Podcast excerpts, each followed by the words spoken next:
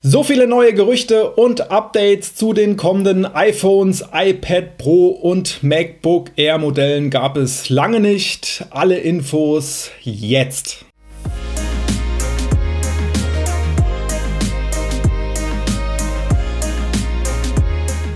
Hey, ich bin Jan von UMac mit einem neuen Podcast und mit aktuellen Apple News. Zum MacBook Air kommen wir gleich, aber Apple hat aktuell ein paar Betriebssystem-Betas veröffentlicht, die doch einiges verraten. Unter anderem die neue iOS 12 Beta 5 für Entwickler. Und da sind einige Codezeilen drin, die jetzt direkt darauf hinweisen, dass es eine Dual-SIM-Unterstützung bei den iPhones in Zukunft geben könnte. Es gibt ja einige Länder, in denen es ist populär, Dual-SIM zu nutzen. Gerade Leute in Schwellenländern nutzen das wohl sehr intensiv. So in USA, Kanada, aber auch in Deutschland ist ja jetzt Dual-SIM nicht so weit verbreitet oder im Gebrauch.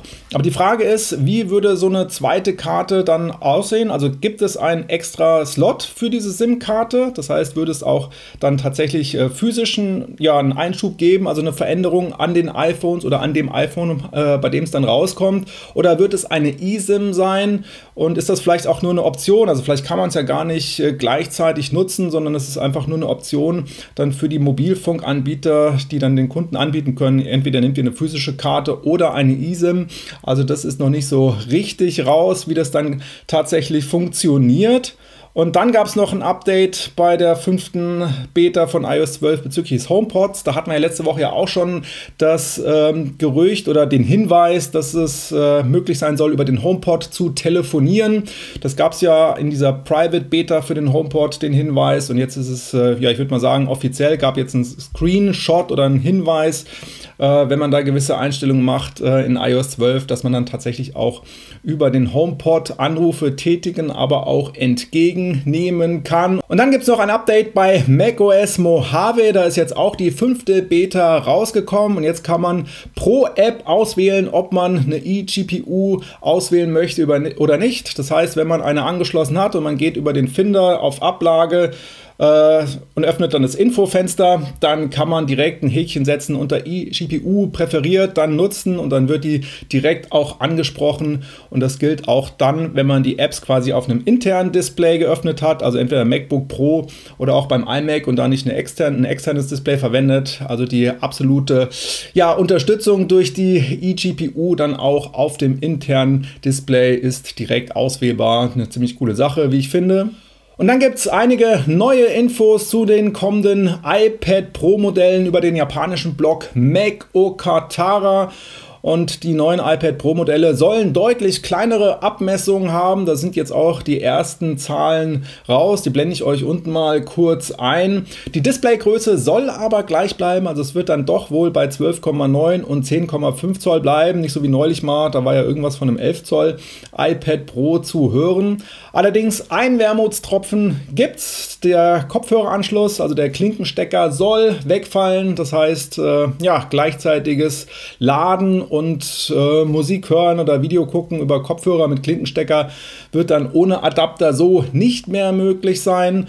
Und dann gibt es natürlich noch das Thema mit Face ID. Face ID soll kommen, deswegen auch die kleineren Abmessungen. Aber es wird halt das interessante Problem geben, wenn Face ID weiterhin nur im Hochformat funktioniert, weil man hat ja auch äh, Zubehör im Querformat, wie zum Beispiel Tastaturen und ja, würde dann so nicht ordentlich funktionieren. Ich bin mal gespannt, äh, wie sie das lösen. Ich hoffe mal einfach, dass äh, Face ID dann auch im ja, Querformat funktioniert. Auf jeden Fall soll der Smart Connector an einer anderen Stelle positioniert werden, so oder so. Würde also auch bedeuten, dass vielleicht dann auch bisheriges Zubehör in der Form nicht unbedingt funktioniert. Da müssen wir einfach mal abwarten, was sich dann noch so Neues tut äh, beim iPad Pro in der nächsten Zeit.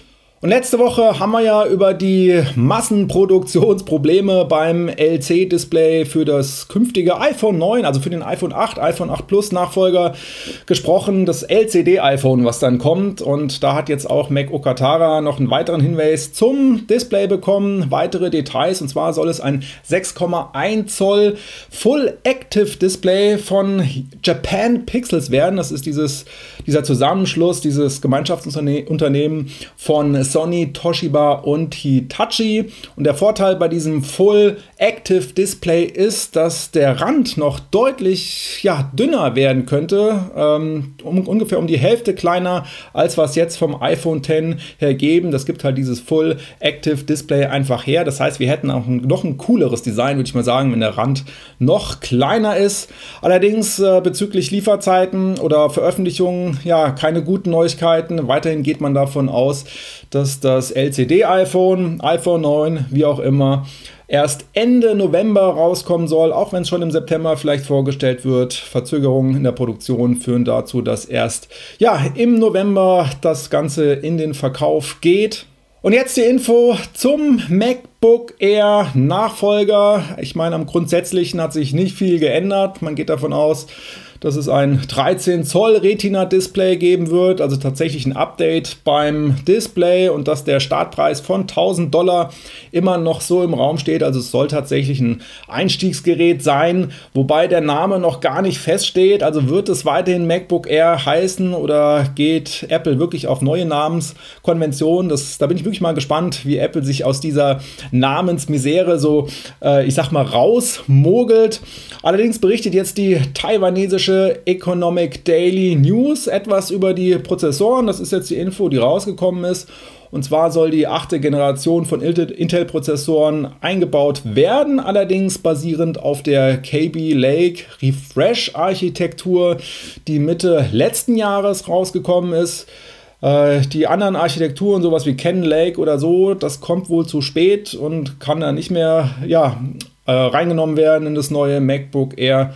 Aber so oder so wird es viel, viel mehr Power geben in Zukunft. Äh, die KB Lake Architektur ist ja auch wirklich schnell und eventuell kommt ja dann sogar auch eine 4-Kern-CPU dann in den MacBook Air Nachfolger. Wir werden sehen. Aber wie gesagt, auf der ja, äh, Performance-Seite auf jeden Fall ein Riesensprung. Und das soll es mit dieser Folge auch schon wieder gewesen sein. Ich bedanke mich bei euch ganz herzlich fürs Zuhören und wir hören uns bei der nächsten Folge. Bis dahin.